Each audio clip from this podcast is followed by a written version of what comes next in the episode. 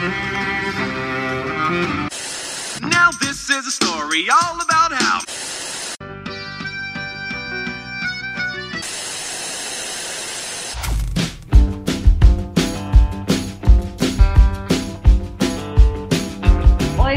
Galera! Estamos começando mais um episódio do Falando Série, né? O seu podcast de indicação de séries. E hoje nosso convidado já é figurinha carimbada, né? Nos, nos podcasts, nos textos, em todas as produções do site Só Mais Uma Coisa. E eu vou deixar que ele se apresente para vocês mais uma vez. Olá, convidado! Oi, cara, tudo bom? É o João Paulo de novo, né? O JP lá, como o pessoal conhece no site, né? Aí vocês vão Não, chamando, eu vou, JP. eu vou vindo, né? Porque tem que ser, né? Vamos falar de série, vamos falar de filme, que é bom demais. Pois é, pelo menos vai empurrar as séries pra galera ver, né? Que a gente já tá atolado de coisa. Então, aproveitar que eu assisto muita mesa, aí eu já indico, né? Aí o que for, for meia boca, aí eu nem indico. Ótimo. Tá, A gente brinca no grupo do Telegram que é o selo JP de qualidade. Né? Aí, se Quem tem esse se fosse, selo, né? a gente assiste. Tá, mas JP, qual a série que tu vai me indicar hoje? Tentar me convencer a ver? Então, a série hoje que eu vou indicar é Midnight Mass. uma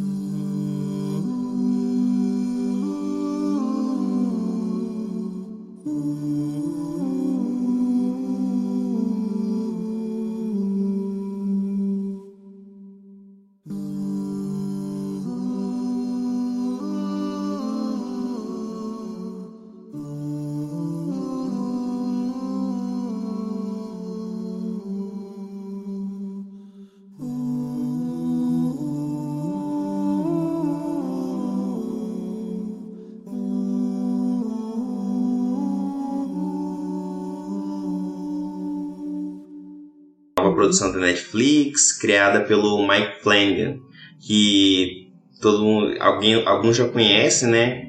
Pela temática de terror, ele fez alguns filmes interessantes, inclusive a adaptação do, do filme do Stephen King, né?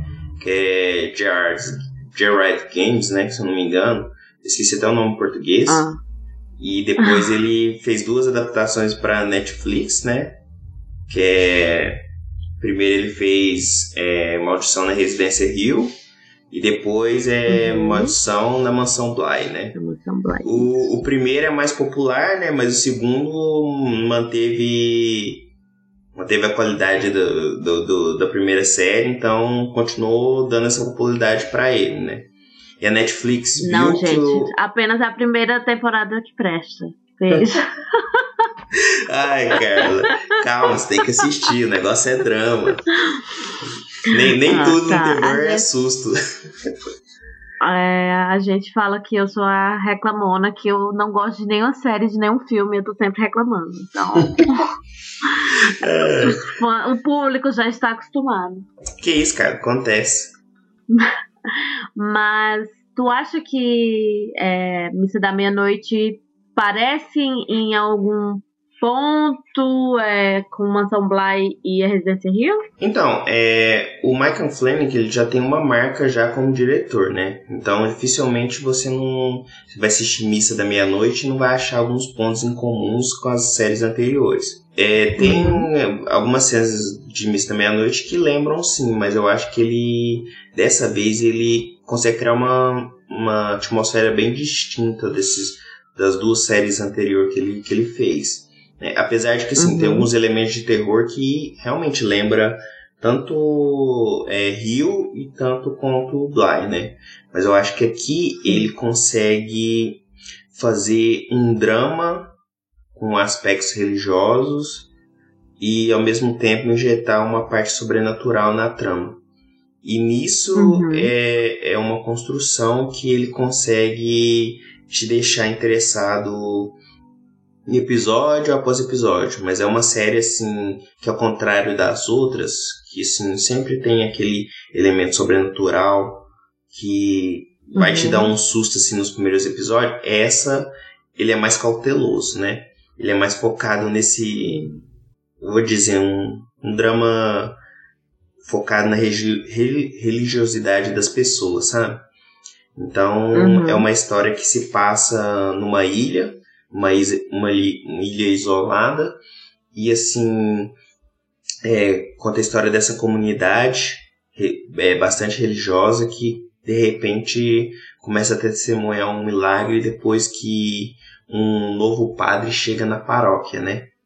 E isso coincidentemente chega é, em paralelo uma pessoa que é o, o protagonista, né, que é o Riley, que ele tem um passado sombrio, que ele causou um acidente de, uma pessoa e foi condenado e volta para a ilha para tentar recomeçar a vida dele e casa em paralelo com a chegada desse padre misterioso que chega na, na comunidade e causa um impacto quando começa a surgir milagres durante as missas que ele celebra. Entendi. Então, a chegada dos dois é meio que ao mesmo tempo na cidade. Isso, isso. Por motivos diferentes, mas que acabam em algum momento intercalando ali. A Uhum. partir, então, aí a partir disso a série começa a explorar os, os personagens da ilha. Sim. É, tanto o Riley quanto da família dele, né? A mãe, o pai e o irmão, que assim, o pai não aceita muito que ele voltou e a mãe tenta é, abraçar ele para tentar dar um significado para a vida dele. E assim, Certo. temos também a aquela pessoa fervorosa da religião lá da, na comunidade, né, que é a Bev King, que ela é tipo aquelas carola que vive para a igreja e tal. Então, ela tenta impor a fé ali né, na comunidade e, e vai muito em contraponto com o xerife, que é o que ele é recente também ali na, na cidade, né? Que é o xerife Hassan, que ele tem uma religião dele, né? Que é a religião é, muçulmana e tal. Hum. E é de origem muçulmana, né? Religião de origem muçulmana. Então isso é, bate de frente, né? Catolicismo com é, essa outra religião. Tá, mas esse personagem que tu fala, é, na série mostra o motivo dele ter ido pra ilha e ter escolhido pra lá? Ou não Então, é relevante? Explica, não, explica. Entende? Então, isso, Não. isso, isso que você falou é interessante. Né? Tudo que é apresentado na série de início, principalmente nos dois primeiros episódios, eles estabelecem Hum. bastante cada personagem. Então, às vezes você pensa que é uma história trivial, que, ah, que esse personagem não vai render muito na história, porque assim, é, cada personagem ali tem um aspecto que vai ser trabalhado depois. É que nem você falou, Uhum. e xerife é tipo considerado um forasteiro, um forasteiro ali, né? Porque assim, a maioria ali é católico e tal, é um pessoal muito é, conservador. E assim, quando a religião é, ela é num nicho só, ela não tá muito aberto a outras ideologias que não seja a dela. Então, a série trabalha muito esse impacto, né? Então, o filho Uhum. dele, que é jovem, adora interagir com os amigos, é, acaba sendo influenciado também pela, pela fé católica, então a série explora muito isso. E assim, no meio disso Uhum. tudo, desse, desse drama, dessa apresentação dos personagens, o, o Michael Flame vai colocando sementinhas de, é, de algo que, que, que não parece normal, fora do comum ali, que é onde os elementos sobrenaturais começam a aparecer. No primeiro episódio, ele bota um, dois, duas coisinhas aqui e ali, né?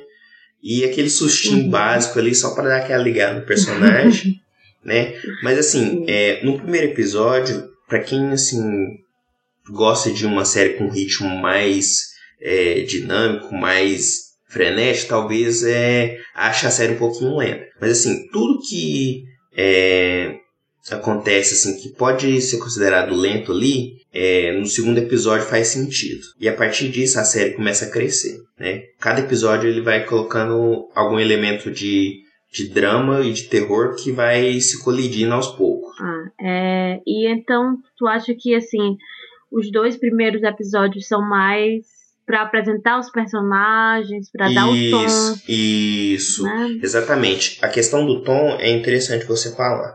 Porque, assim, é, no primeiro episódio eles mostram muito como é que é celebrada a missa, como é que são os rituais católicos e tal. Às vezes você pode achar isso Uhum. monótono, mas, assim, tudo vai ter um significado mais pra frente. tudo que assim é, que, que tá acontecendo desde a da entrega da Osha, do, do, que lá eles não só compartilham a Osha, como tomam vinho, né? Tudo isso aí tem alguma uhum. coisa que é, o Michael Flame vai, vai colocar mais pra frente que vai te surpreender. Entendeu? Que uhum. vai, quando entrar o, o elemento sobrenatural, ele vai entendeu? Vai te surpreender de alguma forma. Rapidinho só, é que uhum. lembrando uhum. aqui das, dessas outras duas séries dele, pra Netflix também, é, eu gosto muito da Residência Rio porque eu acho uma série muito criativa, sabe? É, ok que hoje em dia a gente não tem nada que seja 100% novo, né? Mas uhum.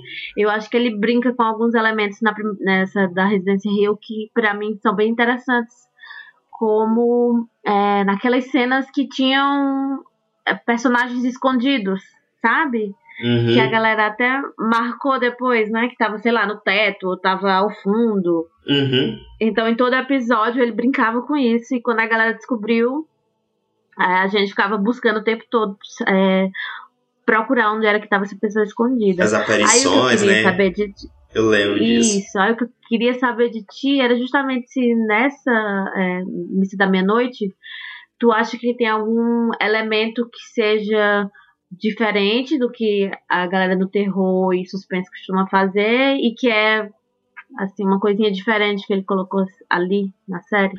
Então, diferente, diferente, eu acho que não. Ele trabalha num terreno muito seguro, mas a forma uhum. como ele, ele consegue misturar os elementos, tanto de drama como os elementos sobrenatural, é, às vezes acaba soando como algo novo. Porque assim, uhum. eu queria revelar mais coisa, mas assim, seria dizer spoiler. Uhum. Né? Porque a parte sobrenatural ela surpreende quando você assiste e descobre. Né? Sim. Quando você assistir, por exemplo, o episódio 3 e 4, que já é quase na metade da história, né? São só sete episódios, né? Então, assim, acaba que se o começo você achar um pouquinho lento, aí a série começa a ganhar um ritmo no terceiro e no quarto episódio, né? Uhum. Então, aí nesse momento que ele começa a usar a parte religiosa para desconstruir, tipo uma desconstrução da, da fé ali, né? Porque às vezes as uhum. pessoas ali são bem obcecadas e tal, então aí tem essa desconstrução da fé, essa ligação com o sobrenatural. Então eu acho assim, uhum. dessa forma ele consegue usar algum tipo de criatividade, mas eu acho que nesse ponto a série é um pouquinho mais conservadora do que a criatividade que ele mostra em Rio ou que ele mostra em Bly, né? Porque em Bly também Sim. a aparição do, dos fantasmas também acontece, né? Então, uhum, é, em Missa da Meia-Noite tem aquele susto assim que você não espera, né? Então, por exemplo, um personagem está conversando no quarto normal, aí de repente ele está conversando é, com outro personagem, ele vira e na janela tá um negócio lá, você não tá esperando. Uhum. Né? Então Sim. é esse tipo de coisa, ele acaba dando aquele um sustinho leve, isso. Mas assim, Entendi. não é uma coisa recorrente, mas assim, quando é, a parte sobrenatural se sobrepõe à parte do drama, aí as coisas começam a ficar assim, o ritmo começa a ficar melhor, a série começa a ficar ainda mais interessante, né? Mas tudo ali é uma questão uhum. de construção, né? Eu acho que ele coloca muitos Sim. personagens muito à frente, né? Do então... para depois é, trabalhar os elementos de susto, né? Tá, então tu acha que é, ele não enche muita linguiça, né? É. Tipo assim, em relação a tudo que é falado, comentado, em algum momento volta e ele consegue. Isso, nessa é... questão, ele, tu, tudo, tudo na série tem, tem um porquê de acontecer.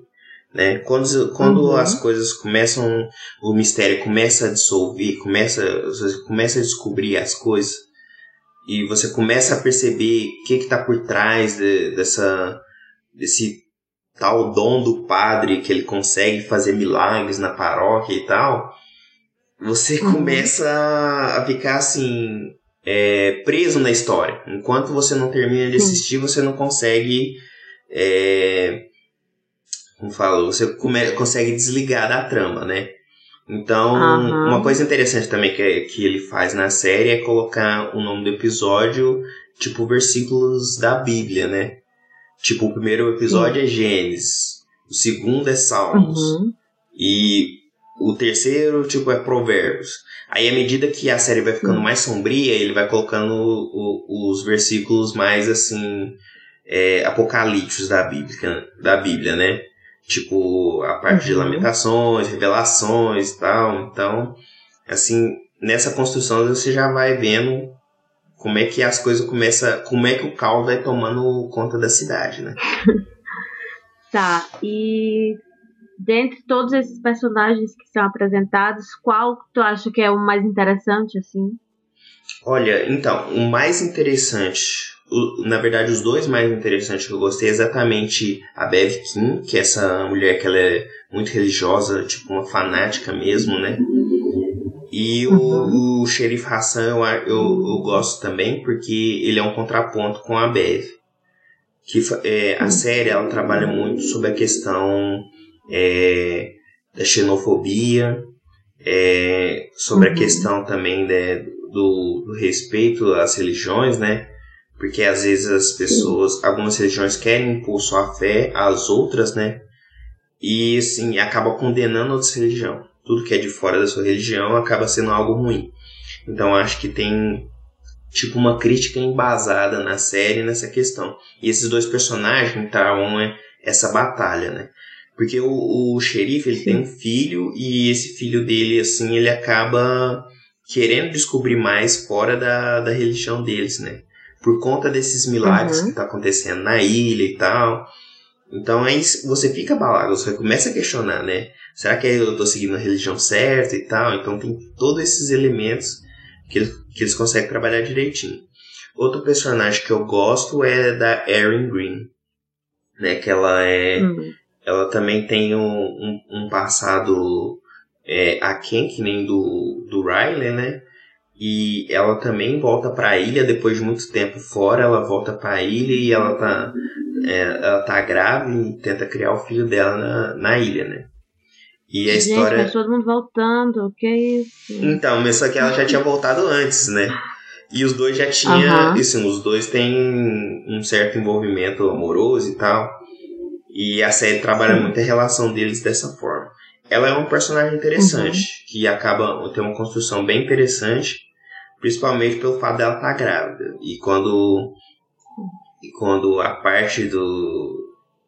do que acontece quando eles começam a revelar a questão do, desses milagres do, do padre afeta acaba afetando ela também, né? Assim, eu queria dizer mais, mas assim, Missa da Meia-Noite é uma série que você precisa descobrir, né? Assistindo, Aham. né?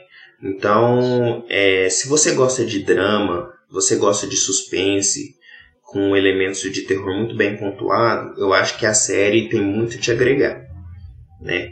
Então, principalmente se você gosta também de essas questões que trata, porque assim, essa série vai muito de encontro a que é os Estados Unidos, né? Questão da, da intolerância com estrangeiros e tal. E, e ela aborda isso através da, da religião, né?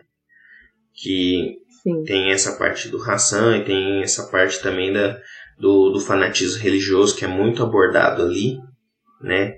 Uma, uma obsessão Sim, sim. e assim que acaba levando as pessoas a permitirem a, a violência, aceitarem coisas que assim que normalmente elas condenariam, mas por causa da fé que elas seguem de uma forma tão é, fervorosa, sem nenhum tipo de pensamento crítico, elas acabam é, se envolvendo em algo que está fora do controle, do controle dela. Então é aí que a gente chega no episódio decisivo da série, que é o episódio 6. Que é tipo Uhum. assim, um caos assim, que assim, se você conseguir é, conseguir é, absorver tudo que a série tá querendo mostrar e chegar nesse episódio, você vai assim. É o espanto, porque é uma mistura de susto, arrepio, de. Assim, você vai ficar empolvorosa, porque é um episódio que, que, assim, não sei se você lembra, mas em- na, Residência Hill tinha um episódio 6 que o pessoal falava muito, que era muito bem filmado e Sim, tal, né? Era um episódio que o Uhum. pessoal fala muito. Esse episódio 6 Que de... eu odiei aquela merda. Você não gostou, não? é, nossa, é muito bem filmado aquele episódio. Eu gosto muito, sabe? Eu acho Não, muito... ele, é, ele é esteticamente. Ele esteticamente é muito bonito. Uhum. E eu achei muito criativo também, Uhum, sabe? É. Filmado em primeira pessoa, É isso, eu acho- louco. Uhum. Isso, então, eu acho que é, o que mais me chama pra assistir essa série é que o diretor é realmente muito criativo na forma que ele vai narrando as histórias, sabe? Uhum. Então. E essa questão de misturar drama com terror, sabe? Fica naquela corda que você não sabe muito bem se é mais terror, se é mais drama, é, que as coisas vão se misturando. Eu acho que isso é interessante. Então, até o, o- assim, a primeira metade, é, o, o terror ele é bem tímido. Mas ele sempre vai crescendo. Uhum. Cada episódio você vai sentindo que a parte sobrenatural ele vai tomando conta. E assim, à medida que Uhum. você vai. Mesmo que você assim, chega no quarto, quinto episódio, você já sabe mais ou menos o que, que, vai, que vai acontecer. Tem algumas coisas que ainda surpreende. Por isso que eu falo assim, que é interessante seguir com a série até o final, porque tem muitas coisas ali, principalmente que a- vai abalar a comunidade. Né? Tudo que você pensa que, que pode acontecer nos episódios nos episódios de meio, né? Que é quando tem aquela vi- reviravolta, que tem aquele elemento que te surpreende. A partir disso, a Uhum. série ela toma uma proporção muito grande, né? Então, che- é, chega no final você tá, tá querendo mais, né? Acaba a série, você quer Aham. mais. Porque, assim, Ah, eles, eles não. É, como é uma minissérie, eles não deixam muitas coisas em abertos, né? E, assim, to- a Sim, maioria dos. fecham direitinho. Isso. A maioria da construção dos arcos, eles se fecham bem fechadinho. Assim, tem espaço se eles quisessem uma continuação, mas eu prefiro que seja só minissérie quando acabou. Porque assim, é baseado num livro, né? Então, Aham. provavelmente ele adaptou nesses sete episódios todo o livro, né? Do começo ao fim. Eu não cheguei a ler, né? Mas parece que é um livro muito popular. E outra coisa que é interessante, que é mais uma curiosidade, que é, é um livro de cabeceira do Mike Flynn.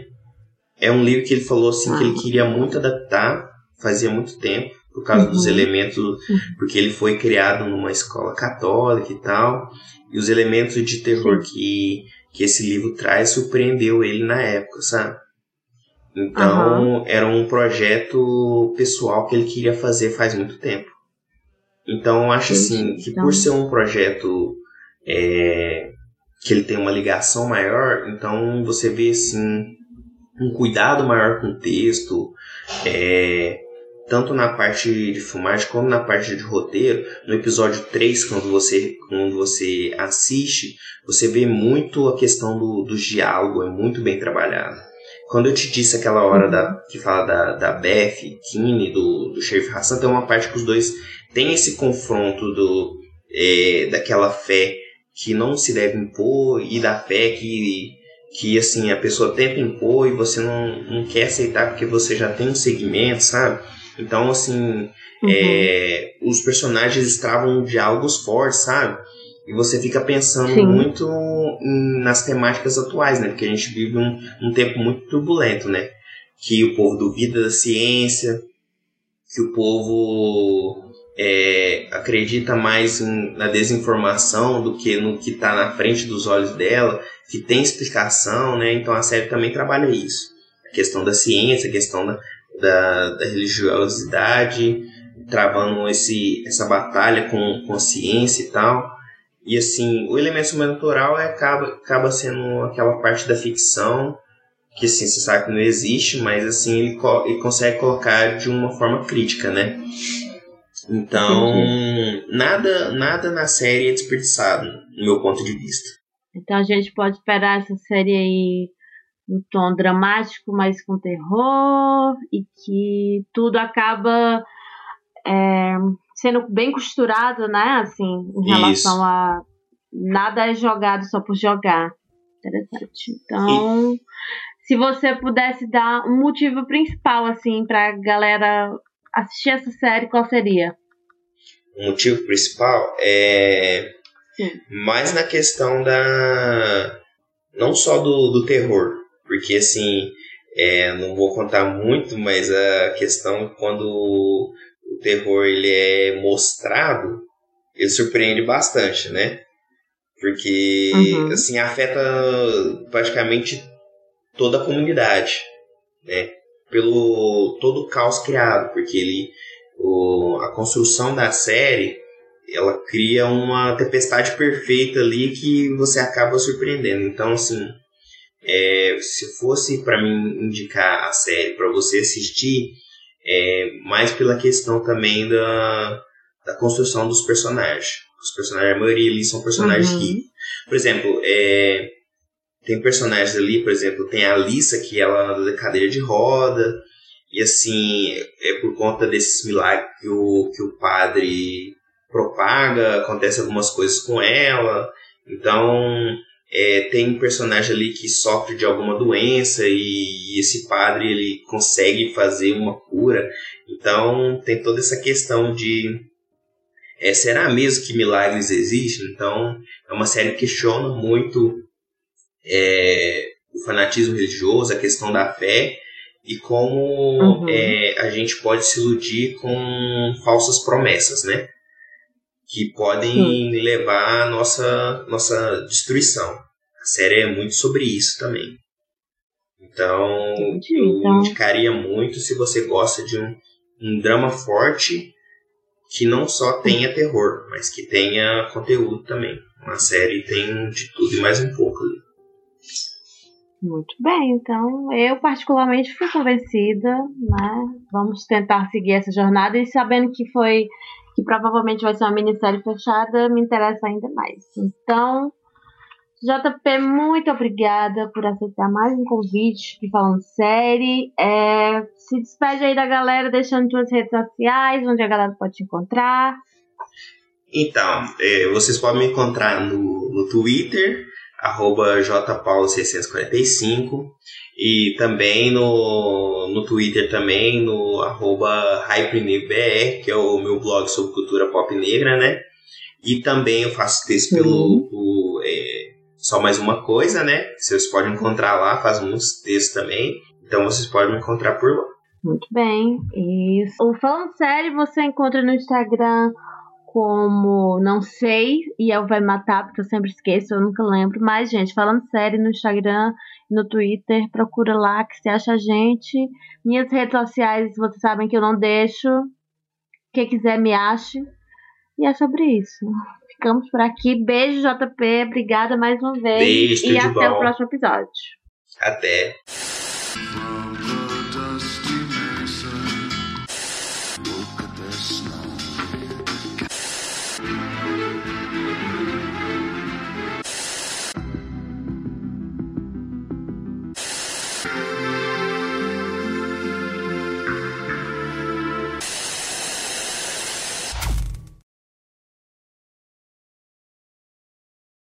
O Falando Sério é um podcast do site Só Mais Uma Coisa, com produção e apresentação de Elvio Franklin e Carla Lima, edição de Tatiana Ferreira, vinheta feita por Dedê Rodrigues e identidade visual de Otávio Braga. Siga o Falando Sério nas redes sociais, no Instagram como arroba Falando Sério Podcast e no Twitter como arroba Falando Sério Pod. E também nos acompanhe nos mais diversos tocadores de podcast por aí.